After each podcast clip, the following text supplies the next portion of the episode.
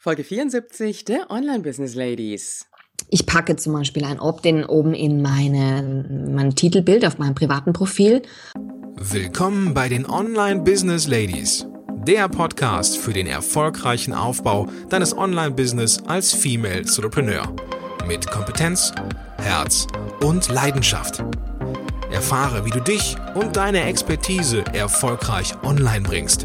Und hier ist deine Gastgeberin, mal pur und mal mit Gästen. Ulrike Giller.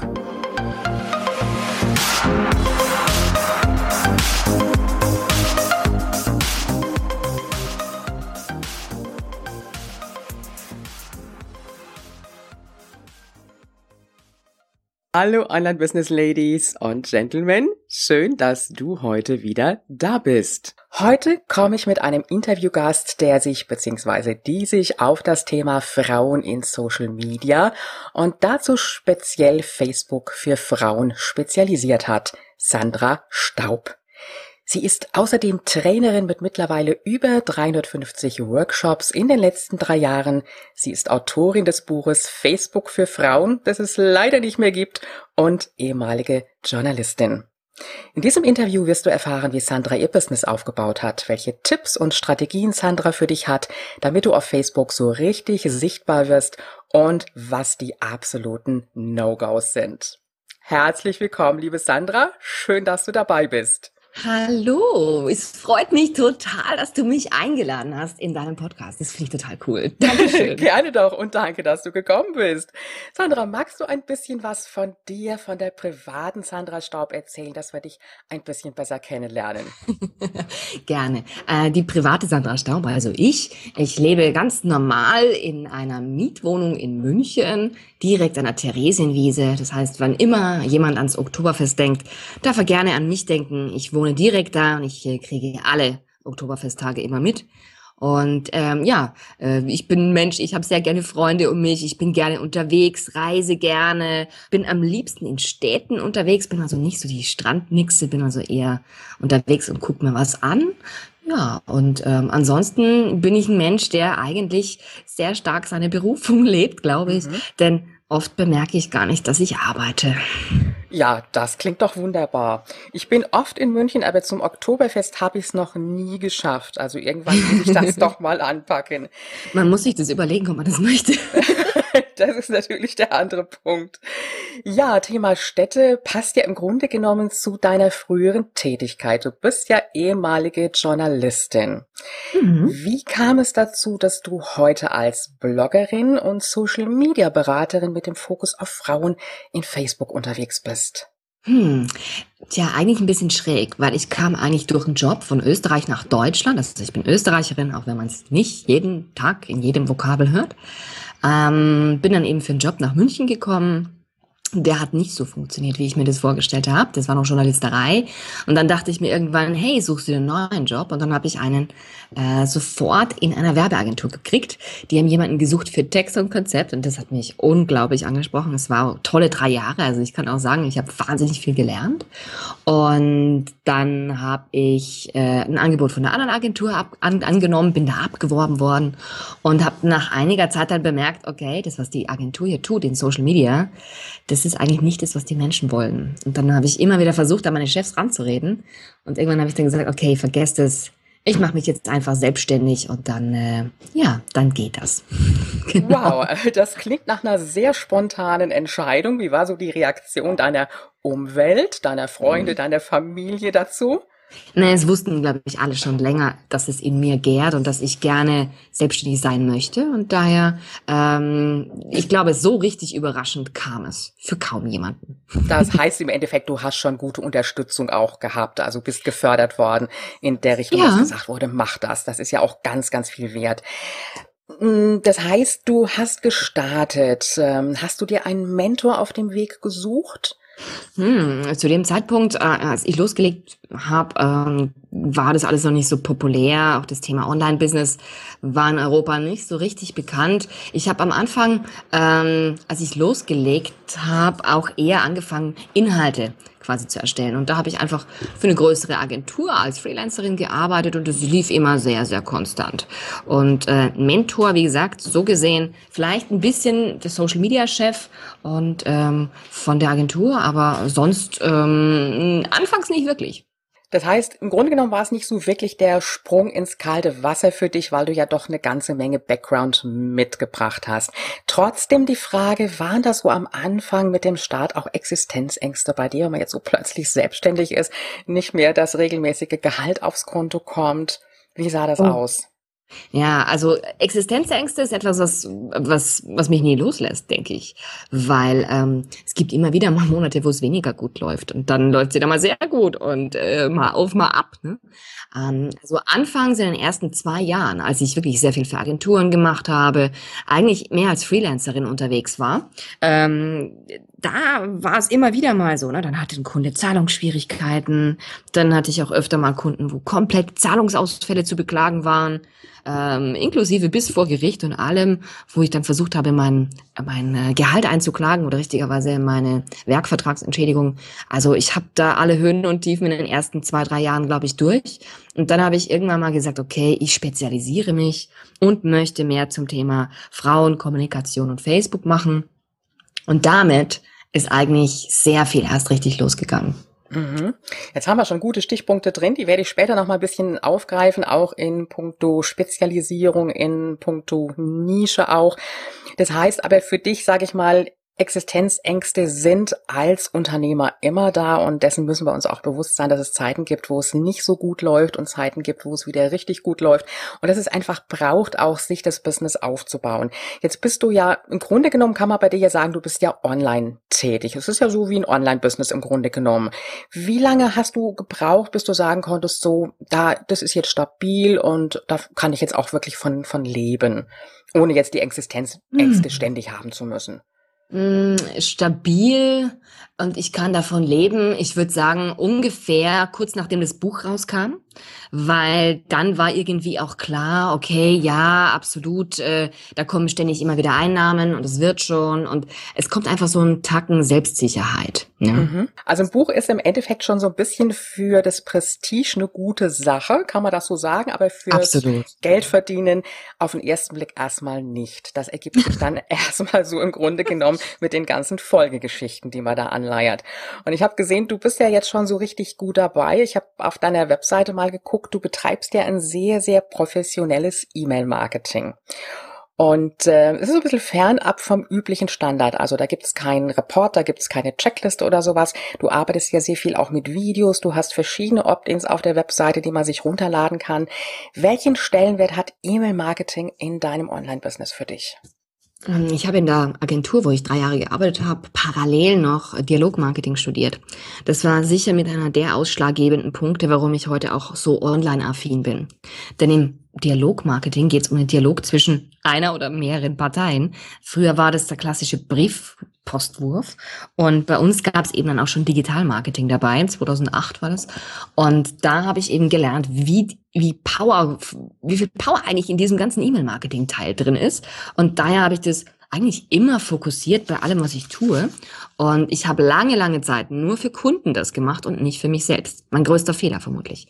Und ähm, dann habe ich sehr, sehr schnell verstanden, dass man special sein muss. Also man muss irgendwie herausstechen und rausfinden, worin man speziell ist. Bei mir gibt's mehrere Opt-ins. Ich will meinen Leuten auch mehrere Dinge zeigen. Ich will auch meine Bandbreite zeigen können, was ich alles bespielen kann von ähm, geschriebenem Text, äh, Long, Long Read, Short Read, also lange Blogposts, kurze Blogposts, ähm, natürlich auch Audio, finde ich toll, dass ich, ich mag das total gerne. Video natürlich, weil ich mal beim Fernsehen gearbeitet habe, lang bevor ich eigentlich richtig Journalistin geworden bin. Und ja, genau. Da äh, muss ich schon sagen, das ist mir auch selbst wichtig. Ich glaube, es spiegelt sehr stark meine Persönlichkeit und mich wieder. Mhm, mhm. Kann man so sagen, dass ähm, E-Mail-Marketing noch ein Thema ist, das für viele, die so im Online-Business starten, noch ganz gewaltig unterschätzt wird? Oh ja, gigantisch, gigantisch. Sehr, sehr oft höre ich auch, ja, ich will aber keinen Newsletter schreiben, ich weiß ja schon nicht, was ich auf der Facebook-Seite schreiben soll. Dann sage ich immer, du kannst dein Online-Business natürlich auch ohne Newsletter aufbauen. Es wird halt fünfmal so lang dauern. Das ist so meine Faustregeln, weil es war wirklich bei mir so anfangs, als ich eben viel für Agenturen gemacht habe, wenig für meine Außenwirkung machen musste, keine Newsletter geschrieben habe, da ging alles relativ zäh. Und als ich dann den Newsletter draußen hatte und die Leute ähm, geblieben sind auf der Liste und Spaß hatten und auch mal interessant fanden, was ich schrieb, weil äh, alle, die mein Newsletter kennen, wissen, ich äh, schreibe immer nur etwas, wenn es tatsächlich etwas Neues zu berichten gibt. Ich bin jemand, ich mag es nicht, wenn jemand Feuer schreit und dann mir einen alten Artikel unter die Nase hält. Das finde ich furchtbar. Deshalb tue ich es nicht. Und ähm, ja, ich bin sehr kurz und bündig und ich denke, das könnte vielleicht auch für ganz viele Unternehmerinnen und Unternehmer da draußen ein Ansatz sein zu sagen, hey, ich brauche nicht ähm, unglaublich viel zu tun für mein E-Mail-Marketing, aber ich brauche eines, damit ich einfach die Kunden halten und binden kann. Das wäre das wäre sehr, sehr wichtig für mhm. ganz viele, glaube ich. Mhm. Ja, ich weiß noch, als ich in meinem Seminarbereich unterwegs war, da habe ich noch so die klassische Infopost verschickt. Und mhm. als ich dann mein Business komplett geändert habe, da habe ich mich auch erstmal mit dem Thema E-Mail-Marketing und Freebie, also Lead-Magnet auf der Webseite beschäftigen müssen und habe auch erstmal eine Weile gebraucht, bis ich mich da selber richtig mit akklimatisieren konnte, bis ich da richtig mit warm wurde. Mittlerweile ist mir auch ganz klar, wie wichtig das ist. Und deswegen einfach der Tipp, denke ich mal, von uns beider Seiten aus, hm, wenn es nur ein kleines Freebie ist, das muss ja nicht unbedingt was Großes sein, aber Hauptsache, es ist was da. Aufstocken ja. kann man ja immer noch. Siehst du das auch so? Ich sehe das absolut so. Ich sehe nur, dass ganz viele Menschen eine falsche Idee haben von dem, was ein Freebie sein kann. Also wenn wir hier kurz abbiegen dürfen, Gerne. ich fände ich fänd's so wichtig, dass sich die Menschen wirklich überlegen, was gebe ich in mein Freebie. Nicht nur einfach irgendein Video, wo man mich beim Spazierengehen sieht, wo ich erzähle, wie toll ich bin und was ich mache. Das ist ja kein Freebie. Für mich muss ein Freebie immer belegen, dass die Person weiß, wovon sie spricht, damit ich auch gleich irgendwie ähm, etwas sehen kann. Ja. Und ich höre dann immer ganz viele, die sagen, ja, ich bin Fotografin, bei mir geht ein Freebie nicht. Dann sage ich immer, du musst dir halt das überlegen. Das ist, es hat einfach, glaube ich, ein Freebie hat mehr mit Kreativität und mit Beweis der Leistung oder des Könnens zu tun als mit technischem Wissen. Mhm, richtig, Stichwort Mehrwert auch. Ne? Was hat ja. der Leser davon? Was kann er sich mitnehmen? Kriegt er schon mal so die ersten Fragen beantwortet? Wo hat er vielleicht Hürden oder Probleme? Also erstmal einfach umsetzen, was haben und wie gesagt, upgraden kann man dann immer noch. Aber es ist halt wirklich die Basis im Business. Und dann geht's natürlich in den nächsten Schritt schon und den hast du auch umgesetzt. Denn wenn ich E-Mail-Marketing betreibe, ist es natürlich ganz sinnvoll, wenn ich irgendwann auch mal was zum Anbieten habe. Und du hast einen Online-Kurs, die Facebook Werbung Masterclass. Genau. Inwieweit hat dieser Kurs jetzt dein Businessmodell nochmal verändert? Das ist eigentlich gar nicht so lange her. Es ist jetzt irgendwie äh, vier Monate her. Da hat mich jemand darauf angesprochen, dass ich doch immer Facebook-Werbung für meine Kunden aus Agenturzeiten noch schalte. Und davon lebe ich ja zu großen Teilen. Und dann wurde ich gefragt, ja, könntest du mir das mal zeigen? Dann habe ich gesagt, weißt du, wenn ich das einer Person zeige, dann ist es ein sehr, sehr intensives Online-Training oder ein sehr, sehr interessantes, äh, intensives eins zu eins Training. Und dann hat sie gemeint, ja, es wäre doch interessant für andere. Dann habe ich gesagt, weißt du was? Da überlege ich mir was. Und es war so lustig. Ich ich habe ähm, die Masterclass konzipiert und eine andere Kollegin hat etwas sehr, sehr Ähnliches konzipiert, zeitgleich. Und äh, ich musste so lachen. Ich hatte ihr es nicht gesehen. Und als ich dann unsere beiden Sachen verglichen habe, dachte ich mir, oh, willkommen Zeitgeist, ja. Aber ich bin jetzt niemand, der so ein komplett automatisierte Masterclass gemacht hat, sondern bei mir ist es wirklich so mit wöchentlichem Webinar, wirklich ein, wie eine Class. Also du gehst wirklich jeden Woche, jede Woche zum Unterricht bei mir und dann gibt's bisschen Frage-Antwort und dann gibt's bisschen, gibt's Thema, gibt's Stoff dazu, gibt's Unterlagen. Also wie gesagt, das ist die Masterclass und ich muss sagen, ich mag das System sehr gerne. Jetzt hat eine Kollegin auch gemeint, die soll unbedingt einen automatisierten Online-Kurs machen. Ich denke noch drüber nach. Ich sag's ganz ehrlich. Ja, es hat alles seine Vor- und Nachteile. Ich sag mal so, der Vorteil ist bei dir natürlich, du hast auf der einen Seite durch den Kurs schon mal ein Stück weit, dass du rauskommst aus diesem Eins zu eins Arbeiten, dass du mehrere mhm. Leute halt eben in dieser Masterclass drin hast. Auf der anderen Seite aber eben auch noch die persönliche Betreuung. Und das ist das, was ja häufig so im Online-Business ganz schnell untergeht, dass es Richtung automatisiert geht. Und so wie ich dich jetzt so kennenlerne, bist du auch jemand, der sagt, ich brauche den persönlichen Bezug zu den Menschen. Hm. Also ich persönlich würde den Bezug zu den Menschen nicht brauchen. Er macht mir halt Spaß. Ähm, und ich weiß, dass so etwas wie Facebook-Werbung zum Beispiel eine hoch individualisierte Nummer ist. Und das kann ich halt nicht wie ein Sakko von einer Stange ähm, one size fits all machen. Das geht leider nicht. Und deshalb ist es halt eher ähm, persönlicher bei mir geworden, ja. Mhm, mhm, wunderbar, ja. Stichwort Facebook. Kommen wir doch da mal zu. Du hast ja ganz, ganz viele Workshops für Social Media gegeben gegeben, sowohl für Männer als auch für Frauen. Und irgendwann war die Entwicklung da, dass du gesagt hast, ich mach's für Frauen. Jetzt einfach mal die Frage, wo ist der Unterschied in der Kommunikation in Social Media zwischen Männern und Frauen? Oh, der ist, der ist gewaltig. Und natürlich ist er auch individuell unterschiedlich, das ist klar. Das sind natürlich Archetypen, von denen wir immer sprechen. Archetypisch weiblich ist es zum Beispiel eher über seine Gefühle zu sprechen oder ähm, Euphorie, Wut, Angst zu zeigen. Wohingegen Männer meistens über abgeschlossene Handlungen in der Vergangenheit sprechen. Mein Haus, mein Auto, ich war dort, ich habe den getroffen, hu, wie cool, ich habe das verkauft. Also da unterscheiden wir uns leider schon. Es ist sehr oft erziehungstechnisch beurteilt. Äh, natürlich, äh, so wird hat ganz stark in der Erziehung gemacht und dann beurteilen wir uns auch natürlich nach dem, bin ich jetzt sehr weiblich, wenn ich mich so verhalte oder ist es jetzt männlich genug? Und daher kommt es einfach. Daher haben wir nach wie vor diese Unterschiede. Und mir geht es einfach darum, wenn du einen Workshop für Frauen gibst, das ist ein ganz eigenes Feeling, habe ich mal entdeckt. Und dann habe ich mit meinem besten Freund drüber gesprochen und der hat gemeint, ja, dann mach halt nur mehr für Frauen. Mach halt nur noch für Frauen. Es kommen halt ganz andere Fragen, wenn du eine Gruppe von Ladies rund um dich sitzen hast. Und ich finde es so toll. Das ist so eine ganz andere Dynamik. Ist nur ein Mann im Raum und sei es nur der Hausmeister, der die Steckdosen bringt. Ist still. Ganz viele Frauen trauen sich dann auch eine, Zitat, dumme Frage, die gibt's nämlich gar nicht, ähm, auch mal zu stellen. Und ganz ehrlich, klar gibt's Fragen, die für mich sehr einfach zu beantworten sind und die ich jeden Tag fünfmal beantworte. Aber mh, das kann ja nicht das Problem sein, dass ich eine Frage beantworte. Mhm. Also kann man sagen, dass Frauen in Facebook eher im Dialog sind und Männer eher so den Monolog führen? Ja, es ist, äh, es gibt natürlich auch Frauen, die sich da nicht archetypisch verhalten, ne? die den ganzen Tag von ihren, äh, von ihrer Tollheit erzählen und, und was sie nicht alles machen. Mhm. Aber ähm, also ich sehe jeden Tag immer wieder Beispiele und ich finde es auch interessant.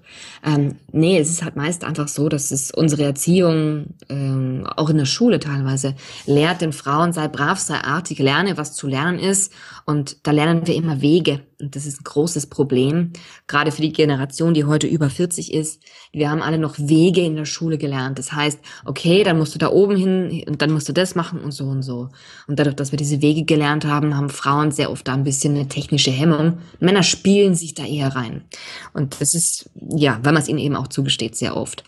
Ich meine, ich kenne jetzt ein paar Kinder, die jetzt nicht so geschlechtlich erzogen sind, ja. Die können sein, wie sie wollen und die haben das Thema tatsächlich nicht mehr. Das heißt, ja, ja. irgendwann. Es gibt ja auch viele Frauen, die sagen für sich, hm, Facebook, nein, will ich überhaupt nicht. Oder ich lasse auch nur Menschen zu, die ich wirklich ganz persönlich kenne.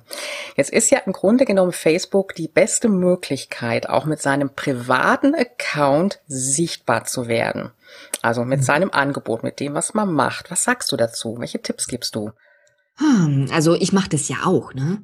Also ich würde ja um nichts in der Welt mein Titelbild für irgendein schönes äh, Foto von einem See oder von einer Reise äh, verwenden. Da sage ich immer, mein Titelbild ist die einzige Werbefläche, die ich gratis nutzen kann. Und selbst am privaten Profil bei mir, wenn man einfach mal guckt in Facebook Sandra Staub, gibt's ja auch die Person Sandra Staub. Aber ich bin der Meinung, es gibt mich nicht als Privat-Privatperson, sage ich immer, sondern ich bin immer eine, eine halb geschäftliche, öffentliche Person. Und daher sage ich zum Beispiel gut, ich packe zum Beispiel ein Opt-in oben in meine, mein Titelbild auf meinem privaten Profil und bin dann aber auch so fair und schreibe dann Impressum dazu, weil es einfach notwendig ist. Da gab es eben schon Abmahnungen. Das heißt, wer sein privates Profil für Geschäftliches verwendet, dem möchte ich zum Beispiel gerne einen Tipp mitgeben, dass man im Titelbild einfach auf das Foto drauf schreiben soll, Impressum und dann den Link zur Homepage. Ganz wichtig, jedes Foto auf Facebook braucht eine Beschreibung, eben auch das Titelbild und dort kann man den Link zur Homepage mit dem Impressum eben ganz, ganz klar positionieren. Das wäre zum Beispiel eine Sache. Ich will jetzt gerade noch mal so in die Unterscheidung gehen für die Hörerinnen, die jetzt gar nicht so wissen, mhm. was es überhaupt für Möglichkeiten gibt. Ich lege ja. mir ja bei Facebook meinen privaten Account an und dann habe ich die Möglichkeit, mir einen Unternehmensaccount oder auch Facebook Fanpage anzulegen. Bedingung ist aber im Grunde genommen, dass man erstmal den privaten Account sich anlegt. Und beim privaten Account habe ich ja die Möglichkeit, auch so ein bisschen zu unterscheiden. Ich kann ja auch selektieren. Ich kann ja wirklich nur Menschen aufnehmen, mhm. ähm, die ich dann auch entsprechend kennzeichne. So kann ich das ja auch machen, die dann ganz, ganz privat sind. Aber dann auch einfach Menschen aufnehmen, wo ich sage, die sind für mein Businessumfeld wichtig oder die könnten auch für mich als Kunden interessant sein. Dann mhm. ist der private Account, sagen wir so ein Gänsefüßen, ja nicht mehr so wirklich privat. Aber offiziell gemäß Facebook soll es ja eigentlich nicht sein. Da soll es ja eher privat sein. Aber ich kann ja mit so Tricks, wie du das jetzt eben gesagt hast, mit dem entsprechenden Bild, Impressum und Freebie das Ganze so ein bisschen ausklicken klinken. Und welche Fehler, sag ich mal so, kann ich machen, wenn ich auf dem privaten Account businessmäßig unterwegs bin? Worauf sollte ich achten? Also Impressum war der eine mhm. Punkt. Genau, Impressum im Titelbild, das Titelbild für sich und sein Business nutzen ist das andere. Ich bin gigantischer Fan von Listen. Damit meine ich nicht Gruppen, das wird immer gerne verwechselt. Es gibt ähm, in der linken Spalte bei Facebook einen Punkt, der heißt Freunde, großgeschrieben. Und daneben kann man auf mehr klicken. Und dort kommt man zu den Listen. Das sind Listeneinteilungen von Freunden. Ich habe aktuell über 100 Listen, wo ich die Leute einteile. Zum Beispiel, wo ich sie getroffen habe, für welche Themen sie sich interessieren.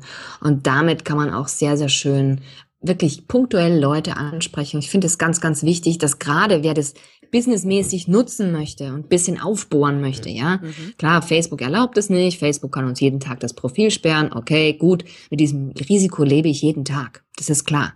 Also das kann jeden Tag weg sein. Aber da habe ich auch so die Leichtigkeit für mich und denke mir, solange ich nicht was grob fahrlässig Bösartiges mache, hat Facebook keinen Grund, mich zu sperren. Ja? Mhm. Und ähm, daher ist auch meine Idee eben, so Listen anzulegen, Listen ähm, und dann die Leute dort richtig einzusortieren und wirklich mal eine Kundenliste machen, eine Akquiseliste zu machen. Ich habe zum Beispiel eine Geschäftsfreundeliste. Das würde ich allen empfehlen, die gerade mit einem mit einem Dienstleistungsbusiness ähm, durchstarten und da wirklich losfahren wollen, dass wirklich da einfach mal ganz, ganz schnell so eine Liste erstellen, Geschäftsfreunde und da mache ich einfach meine Unternehmenskunden äh, zu meinen privaten Freunden auf Facebook. Ja. Dann können wir zum einen chatten. Das ist toll, weil dann kann man schnell Dinge abklären. Ja. Und zum anderen kann ich denen auch direktere Nachrichten zukommen lassen, damit die auch den Eindruck haben, dass sie meine VIPs sind. Das ist ja das Gefühl, das ich jedem geben will, der mit mir arbeitet, dass er mein VIP ist. Und wenn ich das über einen Facebook-Post machen kann, wo ich sage, okay, nur meine Geschäftskunden sehen das, das geht mit den Listen eben, dann ist es eine tolle Arbeitserleichterung, wie ich finde. Und äh, ja, das kann ich eben auch für private Kontakte machen. Meine ganzen Grundschulkontakte zum Beispiel sind in einer ganz eigenen Liste. Wenn ich jetzt nach Hause fahre und äh, zu meinen Eltern, wenn ich da eine Woche bin und bei den Ferien mache und so ein bisschen guck, nach dem Rechten schaue bei denen, dann gucke ich auch mal, was meine Freunde aus den Grundschultagen machen. Und so brauchen meine Grundschulfreunde natürlich nicht über mein Marketingzeug zu hören und umgekehrt. Interessiert natürlich meine Geschäftskunden nicht, äh, wann ich wo bei welchem Straßenfest bin. Das passt einfach nicht zusammen und ich habe das eben in diesen Listen auseinanderdividiert. Genau. Super Tipp. Also gerade interessant für alle die, die mit Facebook noch relativ am Anfang sind, mhm. noch nicht so viele Freunde haben.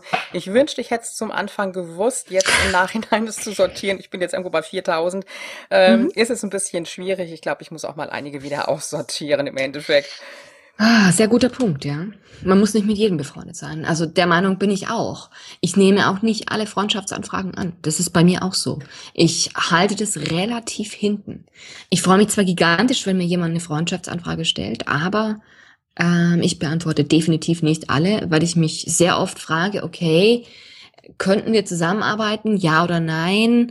Ähm, und ich möchte auch ganz ehrlich, ganz stark selektieren, ähm, wer mir wichtig ist. Und deshalb poste ich auf meinem privaten Profil zum Beispiel sehr, relativ viel öffentlich.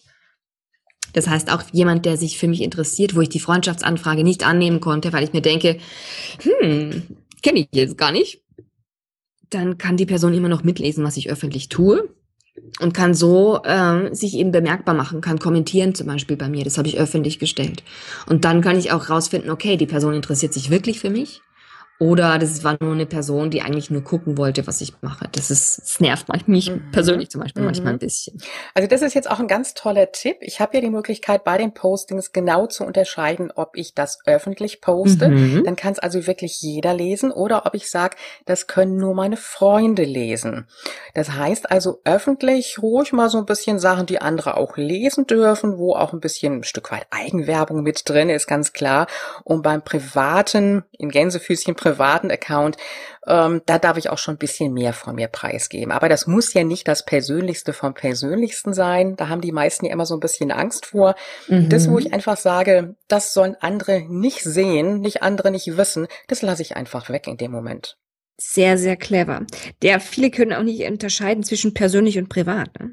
Weil ich kann dir zwar ganz persönlich erzählen, wie toll es am Wochenende beim Paddeln war, aber ich muss dir nicht erzählen, was für ein Bikini ich getragen habe, weil das ist privat. Das ist das ist für mich immer die Unterscheidung. Und die kriegen ganz viele, die neu sind, anfangs noch nicht so gut hin. Und da sage ich immer, wer ganz neu ist, darf auch gerne anfangs erstmal nur an Freunde posten. Ist alles in Ordnung, ist total okay. Und dann äh, mit der Zeit einfach jeden, ich sag immer, jeden Monat einfach ein bisschen wachsen daran und bisschen, bisschen differenzierter drüber nachdenken. Und dann wächst man auch wirklich hinein in diese Schuhe und dann passt es. Mhm. Ich habe am Anfang, als ich in Facebook so die ersten Jahre unterwegs war, das ist jetzt auch schon ein paar Jahre her, einige Fehler gemacht. Und ein großer Fehler war, ich habe Werbung gepostet in meinem privaten Account mhm. und habe gemerkt, das funktioniert nicht. Ist das ein No-Go? Ja. Das ist garantiert ein No-Go. Weil an meinem Briefkasten zum Beispiel klebt ein Werbung bitte nicht einwerfen. Schild. Und genauso äh, mit diesem Respekt möchte ich auch meine ganzen Freunde, meine Kontakte behandeln. Und genauso möchte ich auch behandelt werden. Das heißt, es ärgert mich zutiefst, wenn jemand einfach nur reinschreibt, extra, extra, jetzt haben wir noch vier Seminarplätze, kommt vorbei. Das gehört für mich da einfach nicht hin. Weil wenn ich nämlich die Werbepost von jemandem lesen will, dann äh, melde ich mich an für ein Newsletter, dann weiß ich das. Dann bin ich total äh, okay damit und sage ich, okay, ja, cool, wenn da die nächste Reise losgeht, schickt mir ein Newsletter, da bin ich dafür. Aber nicht auf Facebook, denn es ist eigentlich ein Unterhaltungsmedium. Ich sage immer, es ist im Fernsehen sehr ähnlich. Mhm.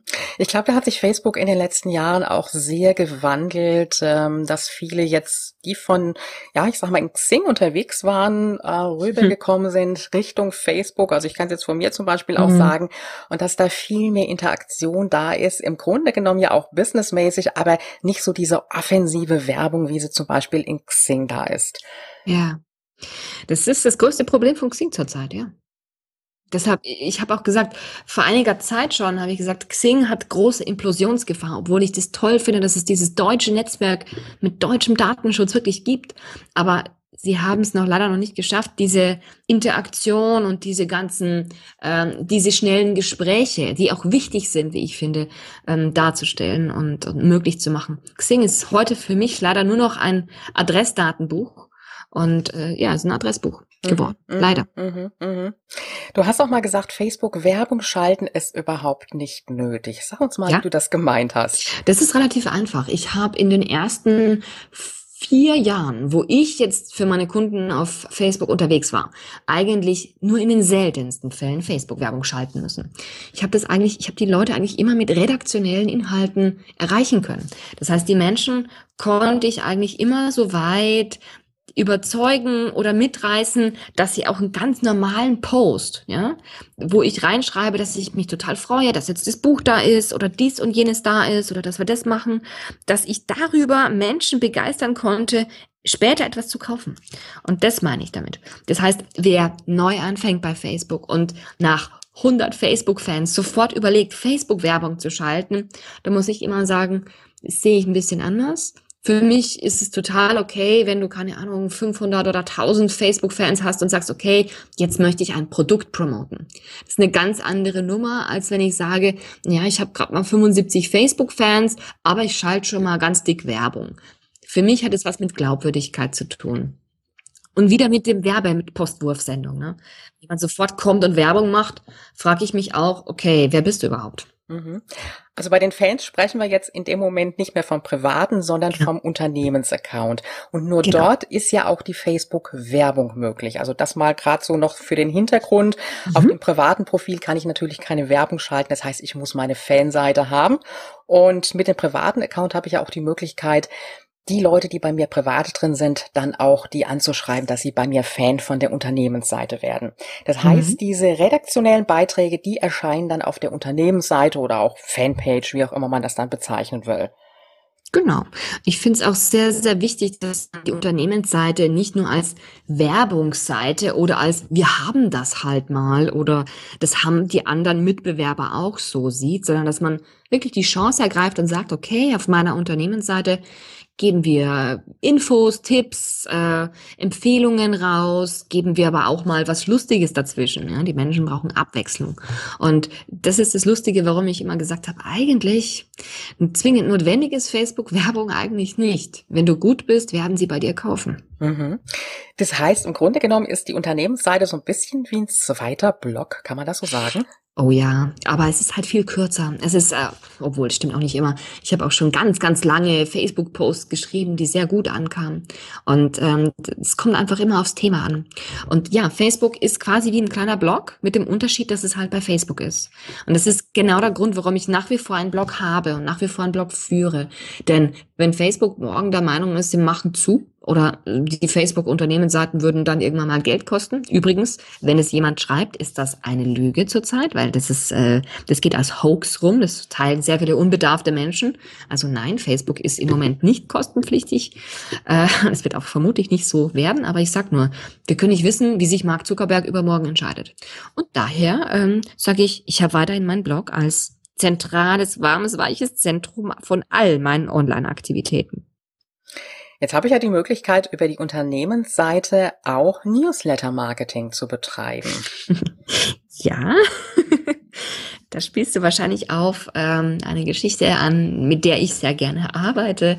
Nämlich auf der Facebook für Frauen-Seite haben wir eine Checkliste zum Download und eine Sicherheitscheckliste und wer sich dort einträgt, bekommt auch unseren Newsletter. Meinst du das? Mm, ja, tragen sich da Leute ein? Sprech mal so ein bisschen von deinen Erfahrungen.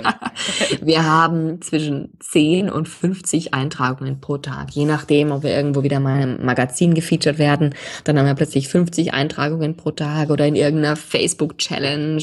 Dann, dann haben wir wirklich sehr, sehr hohe Zahlen an Menschen, die sich pro Tag eintragen. Das ist ja ganz, ganz automatisiert. Ich merke das ja nicht mal. Das heißt, wenn ich morgens aufstehe, schaue ich mir auch nicht an, wie viele Leute haben jetzt den Newsletter abonniert oder wie viele Leute haben den äh, jetzt die Checkliste runtergeladen, sondern das ist einfach so. Das ist, ist Hintergrundrauschen für mich. Genau. Mhm. Also Stichwort Freebie Newsletter Marketing für den ja. Blog und auch für die Unternehmensseite, weil sonst verschenke ich doch ein riesen, riesen Potenzial damit. Ja, wieder oben eben im Titelbild. Genau. Mhm. Okay, wunderbar. Dann ist natürlich die Frage, das Ganze braucht ja viel Zeit. Wenn ich meine redaktionellen Beiträge regelmäßig bringe, wie koordinierst du das? Hast du eine Redaktionsplanung? Wie sieht das aus bei dir? Ich bin offen gesagt äh, ein sehr chaotischer Mensch, ich selbst. Aber ich habe ein gigantisches Glück und zwar, ich habe ein tolles Team um mich. Und dieses tolle Team aus Freelancern, ähm, die, muss ich ehrlich sagen, die sind echt Goldes wert, weil dann äh, betreut eine Lady zum Beispiel betreut Kunde A, die andere betreut Kunde B, die andere Kunde C und dann tauschen die untereinander wieder mal durch. Das heißt, ich gucke immer wieder mal dazwischen rein, spielt wieder mal die Feuerwehr und ähm, wenn ich die nicht hätte, wäre hier alles nicht so strukturiert. Ähm, ich selbst bin kein strukturierter Mensch, überhaupt nicht. Ich bin da, bin ziemlich optional organisiert, wurde mir mal gesagt. Das heißt, mir ist es vollkommen egal, in welcher Reihenfolge. Aber ich weiß aus eigener Erfahrung, dass eine Regelmäßigkeit ganz wichtig ist. Und da ist es für sehr viele hilfreich, wirklich einen Redaktionsplan zu haben. Und eben eine meiner Ladies, ähm, die macht es für uns. Und die macht es genial. Die schreibt wirklich in unseren Kalender, in unseren gemeinsamen rein, okay, an diesem Tag soll das rauskommen, an dem Tag soll das rauskommen, da kommt der Newsletter dazu. Und das hilft gerade in den ersten Monaten ganz stark. Ich habe ja mal 50 Wochen lang wirklich jede Woche gebloggt. Und äh, ich kann sagen, es war verdammt anstrengend, wirklich, verdammt anstrengend. Aber es hat auch meinen Umsatz wahnsinnig hochgeschossen. Also sicher verfünffacht, wenn nicht mehr. Jetzt ist es natürlich so, ähm, sag ich mal, unsere Hörerinnen, die jetzt mit dem Business starten, die werden sie ja nicht gleich jemand leisten können, der das für sie übernimmt. Wie welche Tipps hättest du, um die Redaktionsplanung dann auch ein bisschen zu komprimieren, dass man nicht jeden Tag dran ist? Gibt es da irgendwelche Tools, die du empfehlen kannst? Ich bin kein großer Fan von Tools inzwischen, denn ich denke, alles, was du brauchst, ist dir mitgegeben worden. Klingt jetzt sehr esoterisch, ist es gar nicht.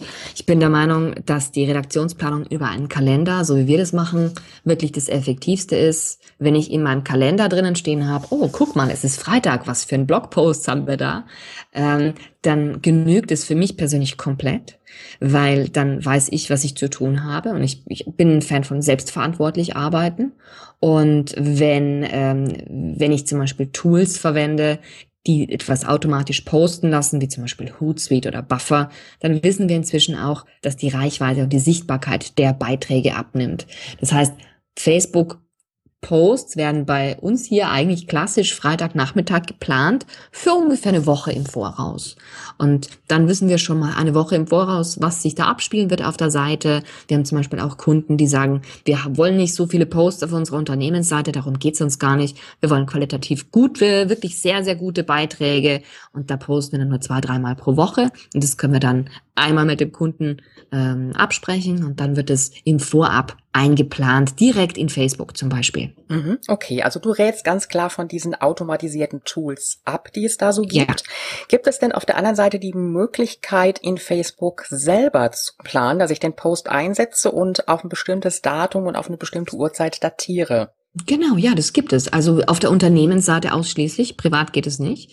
Aber auf der Unternehmensseite kann ich ganz klar sagen, okay, bring bitte diesen Beitrag am ersten um 10 Uhr und drei Minuten. Und dann, das ist genau, was wir eben für Kunden machen, die langfristige Planungen wollen. Ähm, dann machen wir das. Ja, das ist, es ist ganz einfach und es ist wirklich keine Ausrede mehr, um es nicht mehr zu verwenden. Auf Facebook für Frauen haben wir auch dazu ein kleines Anleitungsvideo gepostet. Okay, wunderbar. Da werde ich das auch in den Shownotes nachher noch verlinken. ähm, geht das mit jedem Browser? Puh, gute Frage. Ähm, nachdem wir eigentlich alle hier mit Google Chrome arbeiten, Facebook erklärt, es ist der erklärte Lieblingsbrowser von Facebook, kann ich dir das gar nicht sagen, aber ich würde jedem empfehlen, der intensiv mit Facebook arbeitet, ähm, auch mal sich Google Chrome zu installieren. Mhm. Und ja. Also meine Frage hatte schon Hintergrund. Ich habe es bei mir nämlich mit Firefox probiert und das hat nicht funktioniert. In Google Chrome ging es dann nämlich. Also die, die jetzt in Firefox unterwegs sind, bei den anderen Browsern weiß ich nichts, da kann ich jetzt auch nicht zu sagen. Dann einfach mal in den Chrome-Browser wechseln und dann funktioniert das Ganze nämlich ah, okay. auch. Mhm. Das heißt, das ähm, wusste ich gar nicht. Ja, ja. Weil sonst sagt man dann schnell, auch das geht ja gar nicht. Und dann lag es letztendlich wirklich nur am, am Browser. Das heißt mhm. schon, ähm, ich sag mal, auf Facebook muss ich schon eine gewisse Zeit am Tag verbringen, aber auch ein Stück weit irgendwo sagen, ich plane das für mich und sagen, so, jetzt bin ich mal eine Viertelstunde drin oder vielleicht auch mal eine halbe Stunde. Facebook mhm. an und dann vielleicht auch wieder Facebook aus, weil sonst einfach die Ablenkung auch zu groß wird. Das ist auf jeden Fall so. Ich habe sogar einige Beispiele von Kundinnen, die mir erzählt haben, ja, ich habe halt nur einmal pro Woche Zeit dafür. Dann habe ich gesagt, das ist gar kein Problem. Dann legst du dir einfach einen Plan zurecht, was du in der halben Stunde, die du in dieser Woche für Facebook Zeit hast, was du da gerne machen möchtest. Und da kann man sehr, sehr clevere Konzepte erarbeiten, ganz auf die Persönlichkeit zugeschnitten. Ähm, und dann kann man auch sehr, sehr gut sichtbar werden, wenn man nur eine halbe Stunde Zeit hat pro Woche für Facebook. Das geht. Mhm, gut, also unterschiedliche, ähm, sage ich jetzt einfach mal, Postings erstellen, im Voraus planen und dann wirklich nur eine begrenzte Zeit auch am Tag in Facebook unterwegs sein. Und dann habe ich schon eine ganze Menge für mein Business getan. Und natürlich genau. mein Freebie, was ich anbiete. Ja, ganz wichtig. Jetzt sprechen wir ja über Social Media, schwerpunktmäßig Facebook, aber ich glaube, so ein weiteres Standbein ist bei dir auch noch Twitter. Ich twittere halt einfach aus Leidenschaft. Mhm. Ist, ist ich Twitter gut fürs Business? Oh, Twitter ist toll ähm, für mich, um mich mit mit ähm, Kolleginnen und Kollegen aus dem Journalismus zu unterhalten. Sehr viel vertreten sind dort einfach. Und ähm, es ist auch immer toll, wenn man eine Veranstaltung hat. Ich liebe es, auf Events zu gehen. Heute gehe ich noch auf ein Event zum Beispiel abends und dort muss Twitter einfach mit dabei sein, denn ähm, Egal, ob ich jetzt live erzählen kann, hey, guckt mal, hier bräuchten wir alle dringend mal eine Cola, weil es war gerade langweilig. Oder aber auch, wow, tolles Statement von der und der Dame auf der Bühne zum Beispiel. Das, das lässt sich einfach toll über Twitter transportieren und, und dafür liebe ich es einfach. Mhm. Das heißt, es ist jetzt der Austausch unter Kollegen. Wie sieht's jetzt so, ja, unternehmenstechnisch aus? Ist Twitter da wichtig? Das kommt ganz auf das Unternehmen an. Also wenn du jetzt Automobilzulieferer bist, dann wage ich zu bezweifeln, dass du auf Twitter deine Kunden finden könntest, ja. Kann aber auch sein. Ähm, wir haben aber auch schon mit ganz unterschiedlichen Leuten gearbeitet. Also bei Twitter geht's zu großen Teilen, das ist glaube ich Social Media weit so, zu großen Teilen darüber, äh, darum, dass du zuhören kannst. Und darüber kannst du auch sehr viel lernen über deine Zielgruppe, über die Menschen, die du gut findest. Und bei mir ist es eindeutig so, ich, ich habe auch einfach Spaß an Kommunikation. Und wenn man ein Kommunikationsbusiness hat, sage ich immer ganz böse, ähm, und man sagt dann ganz ehrlich, ich habe keine Lust auf Twitter, weil da muss ich mich ja kurz fassen, ähm, dann, ja, okay, gut, sagt das was über die Persönlichkeit aus, aber es wird einem nicht das Genick brechen. Ich mache es einfach persönlich gern.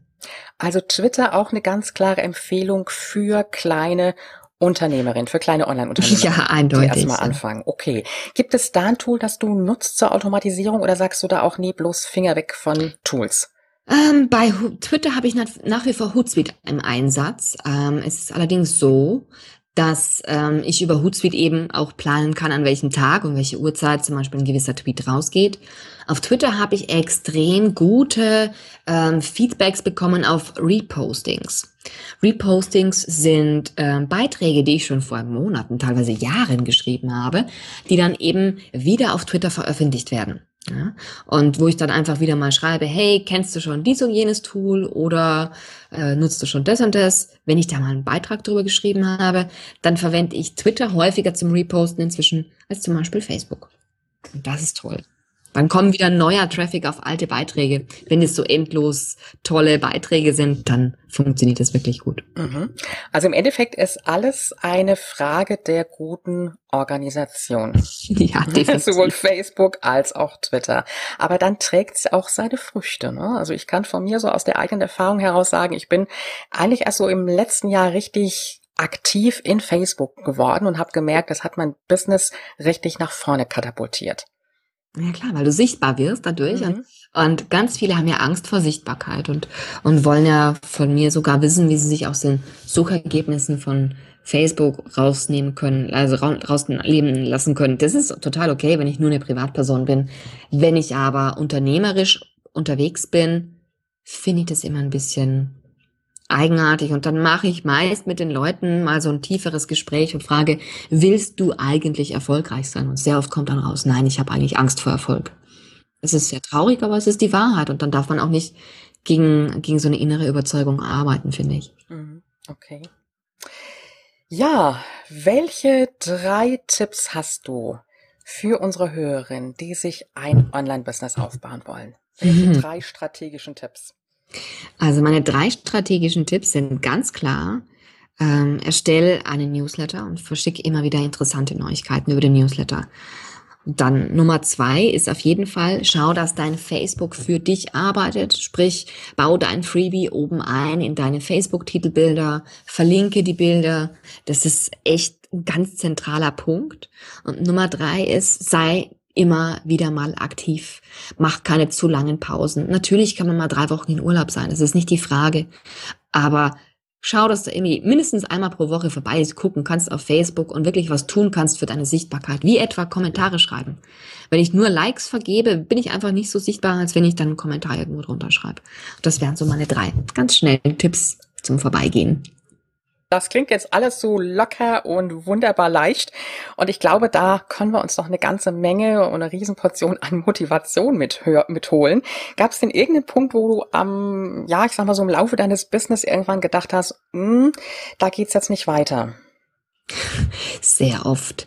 Also das, das habe ich immer wieder, dieses Gefühl, ach, da geht's jetzt nicht weiter oder okay, das war hier eine Sackgasse, äh, tausendfach. Das haben wir, glaube ich, alle paar Monate, dass ich mir denke, oh, okay, die Idee, einen Online-Shop für dies und jenes zu bauen für den Kunden, das läuft einfach nicht, das will niemand.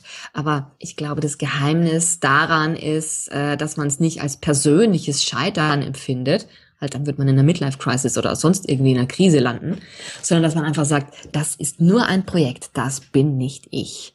Und ähm, wie gesagt, selbst wenn ich morgen mein Online-Business aufgeben würde, was ich nicht vorhabe, aber wenn, selbst wenn ich das tun würde oder wenn ich es müsste, keine Ahnung, ja, ähm, dann wäre das immer noch kein Grund, ähm, ein unglücklicher Mensch zu sein.